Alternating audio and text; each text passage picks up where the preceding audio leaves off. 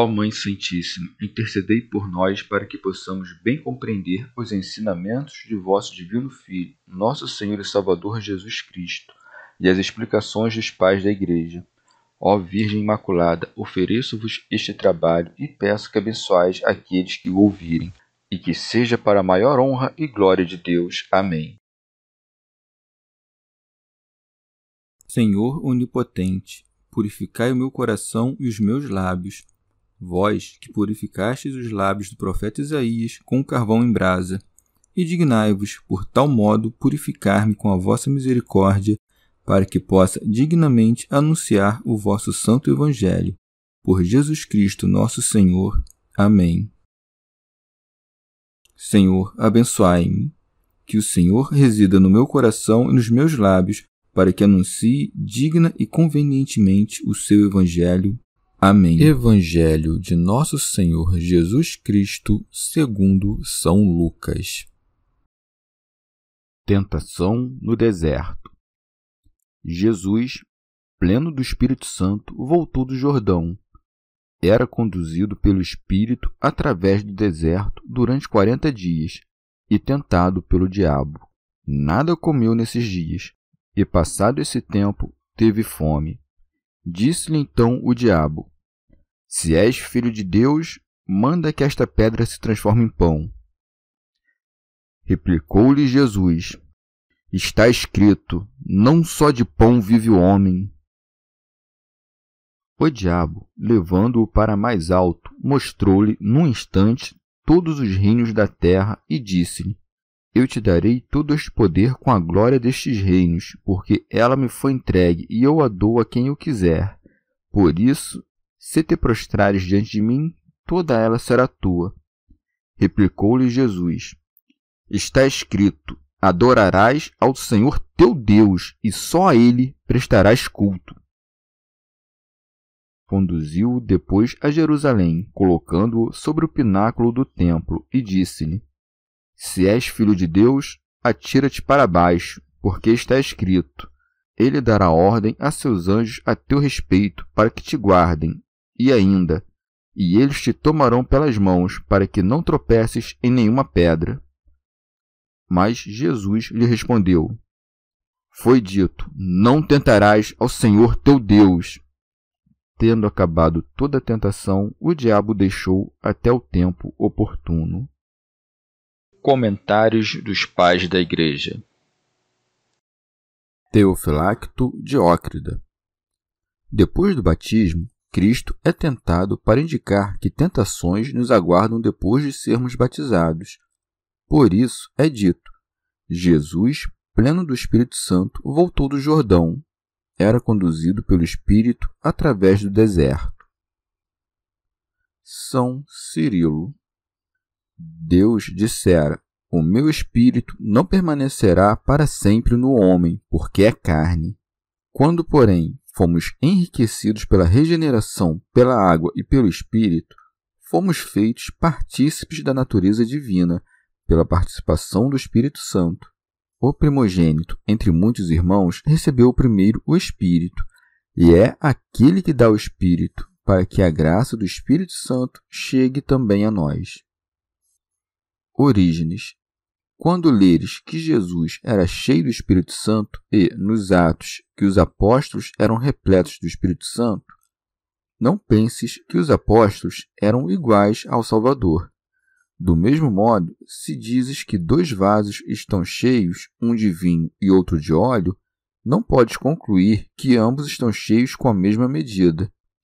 Assim, Jesus e Paulo eram cheios do Espírito Santo, mas o vaso de Paulo era muito menor que o de Jesus, embora estivesse cheio segundo a sua medida.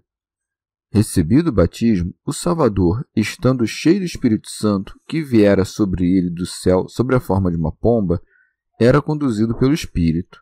Com efeito, todos aqueles que são conduzidos pelo Espírito de Deus são filhos de Deus. Este, porém, era propriamente e acima de todos o Filho de Deus. São Beda.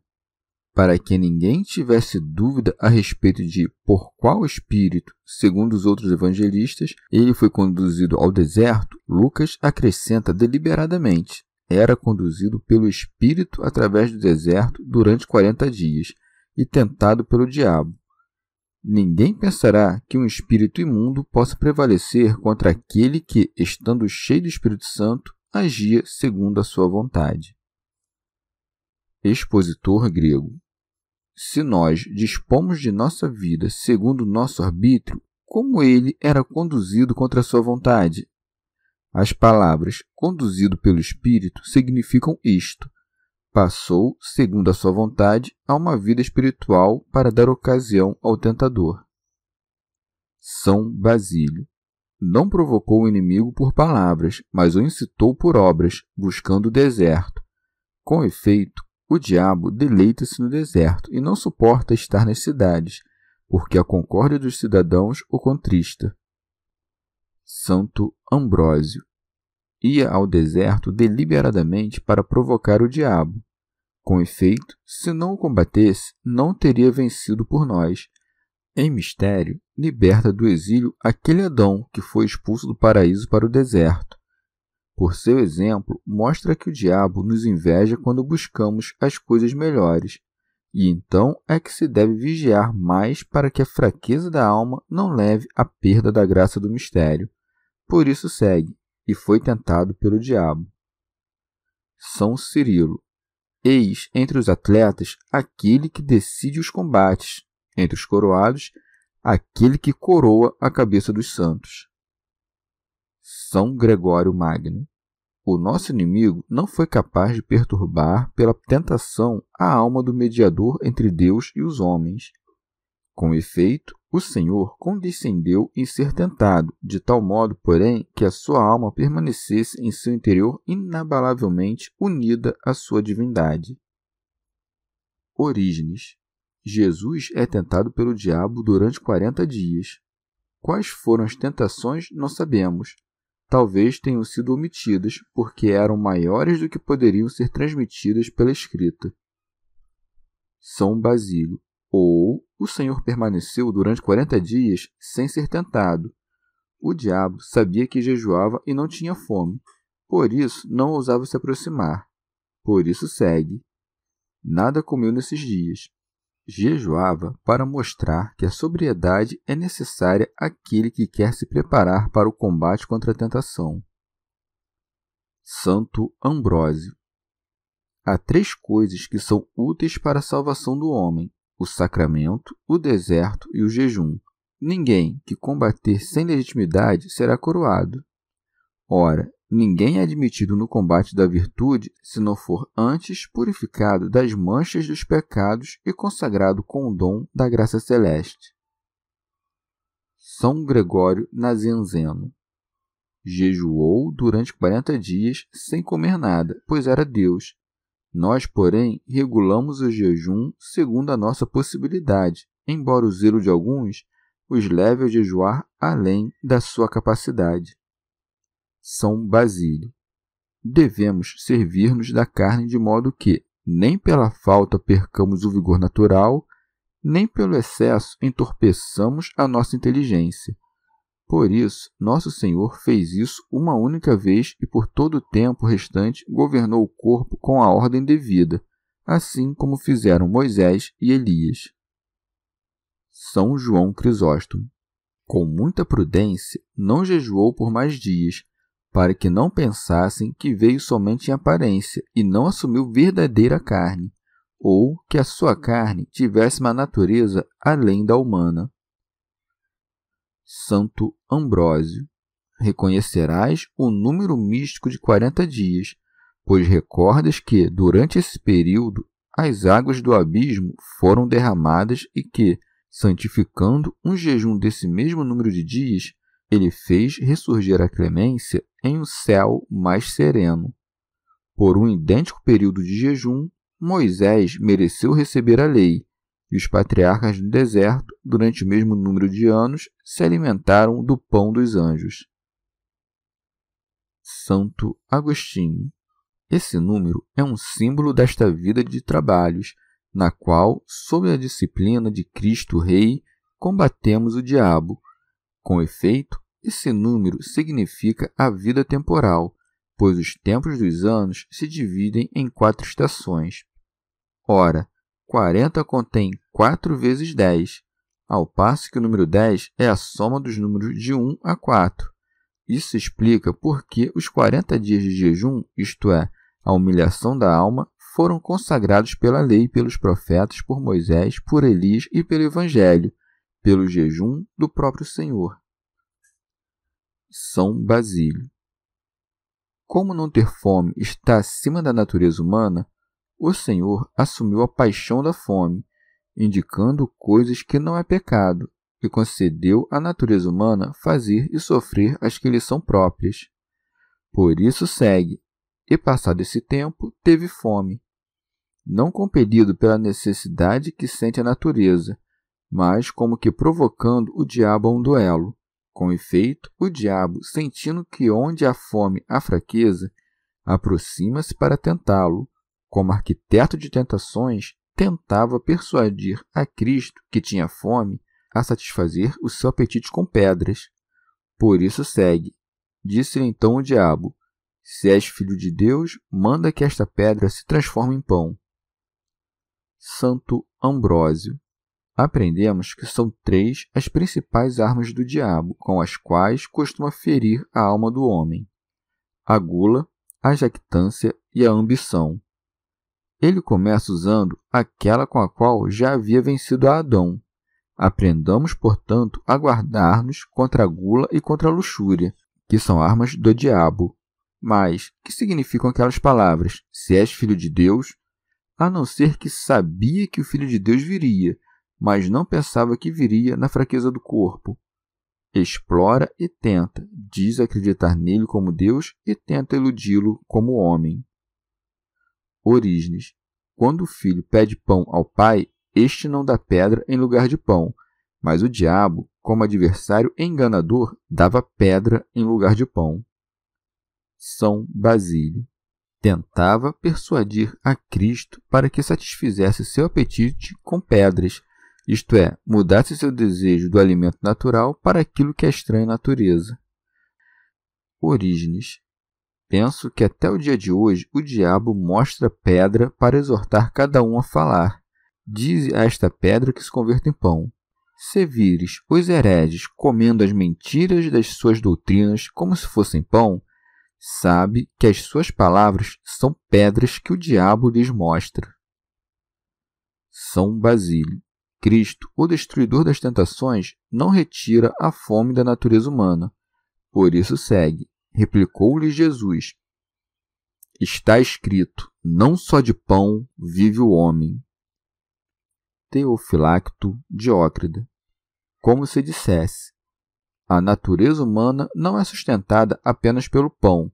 De fato, o Verbo de Deus é suficiente para nutrir toda a natureza humana. Esse foi o pasto do povo de Israel que colheu o maná durante quarenta anos e apanhou codornizes com alegria. Por ordem de Deus, os corvos proviram Elias de alimento. Eliseu nutriu com ervas silvestres os seus companheiros. São Cirilo. Ou de outro modo, o nosso corpo terreno nutre-se de alimentos terrenos, mas a alma racional é fortalecida pelo Verbo divino, que põe o espírito em boa disposição. São Gregório Nazianzeno com efeito, o corpo não nutre a nossa natureza incorpórea. São Gregório de Nissa. A virtude não é sustentada pelo pão, nem a carne põe a alma em boa disposição e a engorda. Com outros pratos, a vida sublime é desenvolvida e cresce. A nutrição do bem é a castidade, o pão é a sabedoria, a comida é a justiça, a bebida é a impassibilidade e o deleite é a ciência. Santo Ambrósio. Vês, portanto, que classe de armas ele usa contra a tentação da gula, para defender o homem dos ataques da iniquidade espiritual. Com efeito, não usa o seu poder divino. Que vantagem isso nos traria? Mas chama para si, enquanto homem, o auxílio que nos é comum, volve-se ao repasto do ensinamento divino para esquecer a fome do corpo e obter o alimento do Verbo. Com efeito, quem segue o Verbo não pode desejar o pão terreno, pois as coisas divinas estão muito acima das coisas humanas. Quando diz não só de pão viverá o homem, mostra que somente a sua humanidade foi tentada, isto é, o que assumiu de nós, não a sua divindade. Teofilacto Diócrida. O inimigo tentou primeiro a Cristo com a gula, como a Adão, depois com a cobiça e a avareza, mostrando-lhe todos os reinos do mundo. Por isso segue. O diabo, levando-o para mais alto, mostrou-lhe num instante todos os reinos da terra. São Gregório Magno. O que há de espantoso em que se deixe conduzir ao monte pelo demônio aquele que suportou ser crucificado pelos seus? Teofilacto Diócrida. De que modo lhe mostra todos os reinos da terra? Alguns dizem que mostrou a sua inteligência. Eu digo, porém, que os fez aparecer sob forma sensível e a imaginação.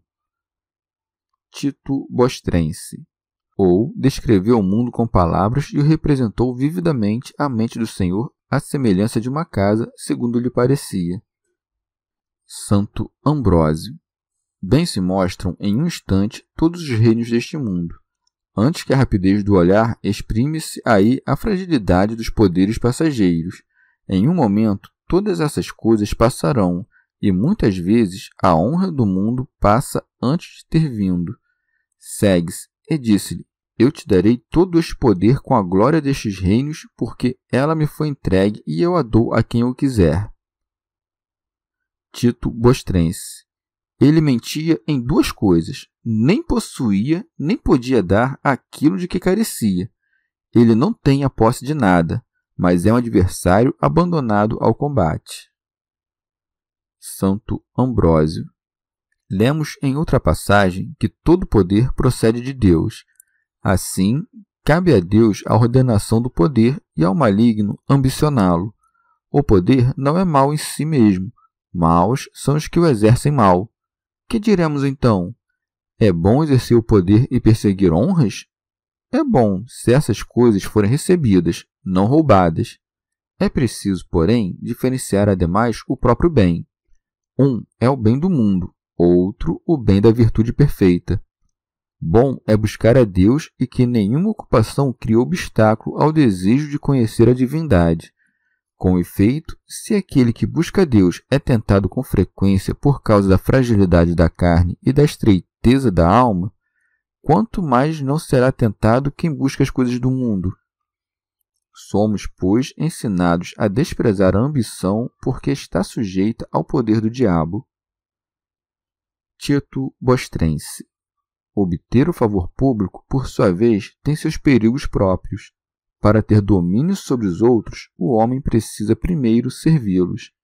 Curva-se obedientemente para que lhe seja conferida a honra e, desejando ser maior, se tornar ainda mais vil pela afetação de humildade. Por isso acrescenta: Por isso, se te prostrares diante de mim, toda ela será tua. São Cirilo. Como tu, cuja herança é a chama inextinguível, promete ao Senhor as coisas que lhe pertencem, Pensaste ser teu adorador aquele que faz tremer de medo todo o universo? Orígenes. Ou de outro modo, dois reis empenham-se por reinar: o diabo, o rei do pecado, sobre os pecadores, Cristo, o rei da justiça, sobre os justos.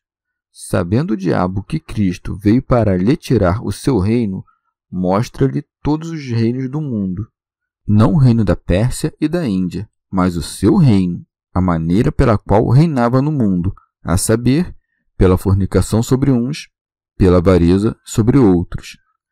Mostra-lhe isso em um instante, isto é, na duração do tempo presente, que em comparação com a eternidade é como um ponto.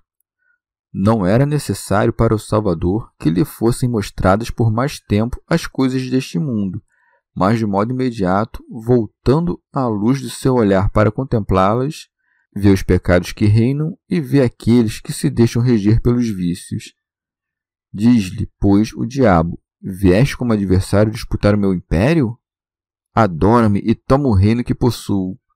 O verdadeiro Senhor quer, de fato, reinar, mas pela justiça e sem pecado, e quer que as nações lhe sejam submissas para servirem à verdade. Não quer reinar sobre os outros de modo que o diabo reine sobre ele próprio. Por isso segue. Replicou-lhe Jesus: Está escrito: Adorarás ao Senhor teu Deus, e só a ele prestarás culto. São Beda. O diabo, dizendo ao Salvador: Se prostrado me adorares, houve em resposta que, pelo contrário, ele próprio deveria adorar o Senhor e seu Deus. São Cirilo. Como pode o filho ser adorado se, segundo os hereges, é uma criatura? Que crime é imputado àqueles que serviram a criatura em vez do Criador, se ao filho, que segundo eles é uma criatura, prestamos culto como a Deus? Orígenes. Ou de outro modo, diz: Quero que todas estas coisas se submetam a mim, para que adorem a Deus e sirvam somente a Ele. Tu, porém, queres que o pecado comece por mim, que vim o destruir? São Cirilo. Esta ordem o atingiu no mais íntimo. Com efeito, antes da vinda de Cristo, ele era adorado em todo lugar. A lei divina, porém, expulsando-o do domínio usurpado, estabeleceu que se adorasse unicamente aquele que é verdadeiramente Deus. São Beda. Alguém perguntará como o preceito de servir só a Deus pode se conciliar com as palavras do apóstolo que diz: Servi-vos uns aos outros pela caridade. Ora, em grego, dulia significa o serviço em geral, isto é, seja aquele prestado a Deus, seja aquele prestado a um homem. Latria, porém, significa o serviço devido de culto à divindade. Devemos, pois, servir uns aos outros pela caridade, o que em grego se chama douleuin, e devemos servir unicamente a Deus, o que em grego se chama latreuin. Por isso, aqui é dito que a ele só servirás, o que em grego é latreuis. Santo Ambrósio. Depois usa a arma da jactância pela qual os homens caem das alturas, quando os homens desejam jactar-se da glória da sua virtude, caem do lugar e da posição que alcançaram por seus méritos. Por isso é dito: conduziu-o depois a Jerusalém, colocou-o sobre o pináculo do templo. Orígenes seguia-o tranquilamente como um atleta enfrentando livremente as tentações e como que dizendo: Leva-me aonde quiseres e em toda parte me encontrarás mais forte. Santo Ambrósio. Tal é a jactância que, quando o homem pensa estar se elevando a postos mais altos, é lançado para baixo por ter usurpado as façanhas elevadas. Por isso segue, e disse-lhe: Se és filho de Deus, atira-te para baixo. Santo Atanásio. O diabo não entrou em um combate contra Deus, pois não ousava fazê-lo. Por isso dizia: Se és filho de Deus, entrou em combate com o homem que em outro tempo pôde seduzir. Santo Ambrósio. É verdadeiramente diabólica a voz que busca precipitar o homem das alturas dos seus méritos. O diabo manifesta ao mesmo tempo sua fraqueza e sua malícia.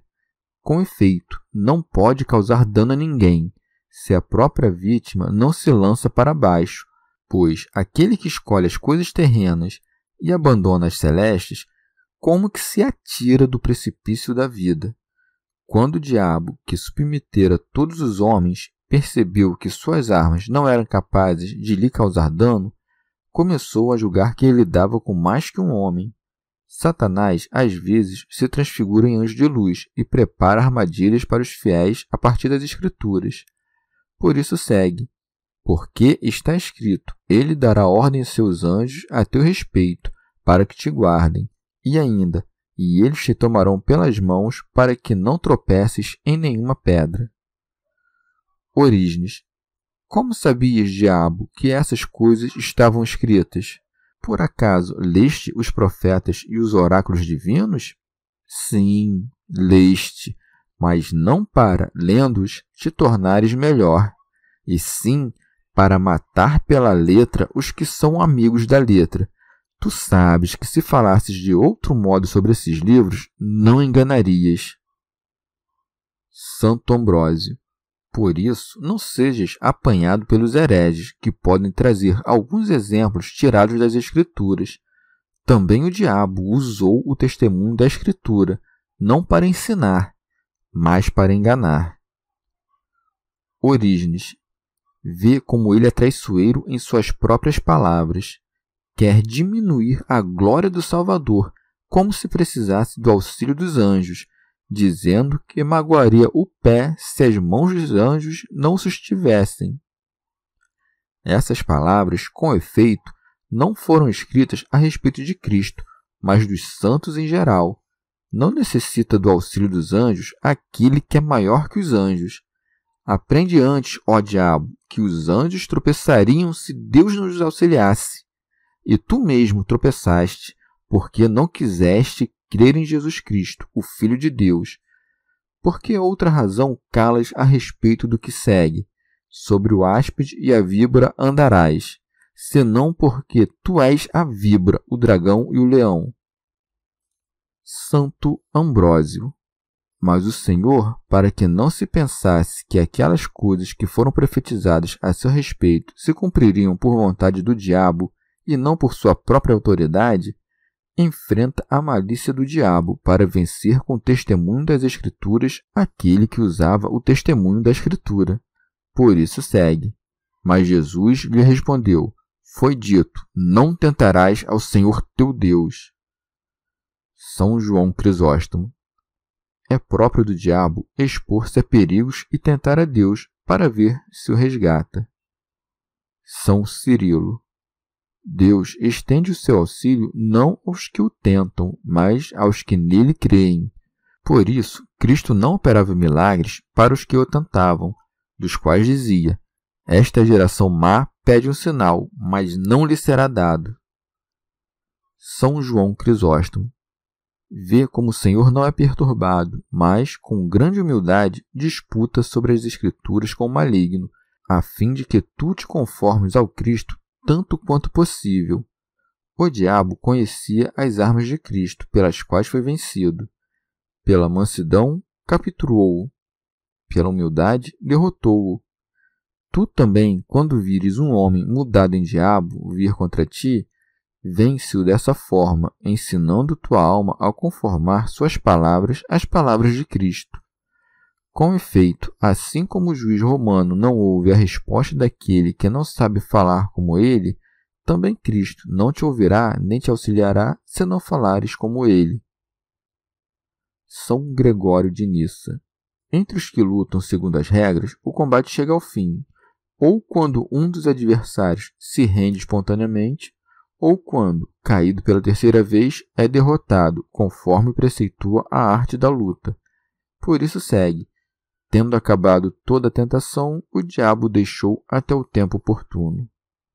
Santo Ambrósio.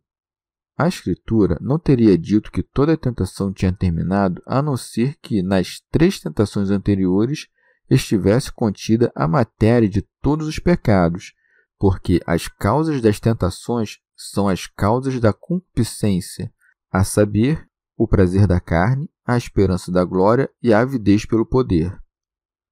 Santo Atanásio.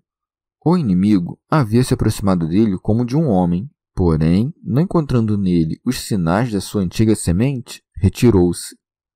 Santo Ambrósio. Vê que mesmo o diabo não é pertinaz no campo de batalha, mas costuma ceder à verdadeira virtude. Se não cessa de odiar, teme insistir, para evitar derrotas frequentes. Assim, depois de ouvir o nome de Deus, retirou-se por um tempo. Com efeito, depois não viria para tentar, mas para combater abertamente. Teofilacto Diócrida. Ou, tendo-o tentado no deserto com prazer, retirou-se até o tempo da crucificação, quando tentaria com a tristeza. São Máximo. O diabo no deserto induzia Cristo a preferir a matéria do mundo ao amor divino, O Senhor ordenou-lhe que se afastasse, manifestando assim o seu amor a Deus. Por isso, o diabo empenhava-se depois disso por fazê-lo pecar contra o amor ao próximo. Assim, enquanto ele ensinava os caminhos da vida, o diabo incitava escribas e fariseus a preparar armadilhas, a fim de fazê-lo odiá-los. Mas o Senhor, movido pelo amor que tinha por eles, exortava-os, censurava-os e não cessava de lhes fazer benefícios. Santo Agostinho. Mateus narra tudo isso de maneira semelhante, mas não na mesma ordem. Daí resulta ser incerto o que aconteceu primeiro. Se lhe foram mostrados os reinos da terra e depois foi levado ao pináculo do templo, ou o inverso. No entanto, isso nada importa, uma vez que é claro que todas essas coisas aconteceram. São Máximo. Um evangelista põe antes esta tentação, outro põe aquela, porque a vanglória e a avareza se engendram reciprocamente. Orígenes. João, por ter começado seu evangelho por Deus, dizendo: No princípio era o Verbo, não narra a tentação do Senhor, porque Deus, que era o objeto do seu discurso, não pode ser tentado. Como, porém, nos evangelhos de Mateus e de Lucas se escreve a respeito da genealogia do homem e em Marcos a respeito do próprio homem, Mateus, Lucas e Marcos narram a tentação do Senhor. Chegamos ao fim de mais um dia de comentários da Catena Áurea. Muito obrigado por ficarem até aqui, que Nossa Senhora derrame suas graças sobre nós e até amanhã.